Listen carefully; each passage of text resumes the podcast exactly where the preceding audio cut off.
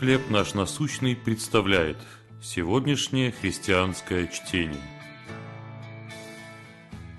От плача к хвале. Книга пророка Авакума, 3 глава, 18 стих. «Я буду радоваться о Господе и веселиться о Боге спасения моего».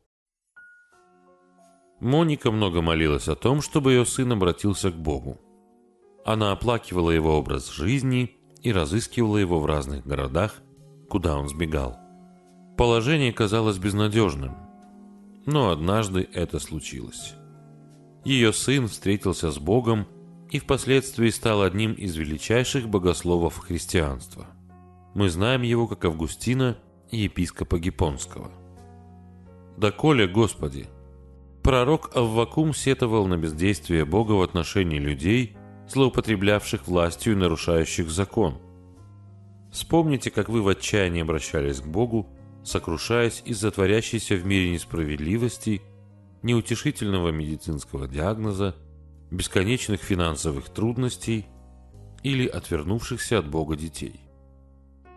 Но каждый раз, когда Авакум взывал к небесам, Господь слышал его вопль.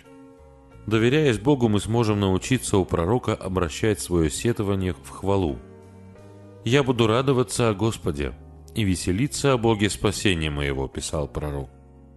Аввакум не понимал Божьего замысла, но полагался на Создателя.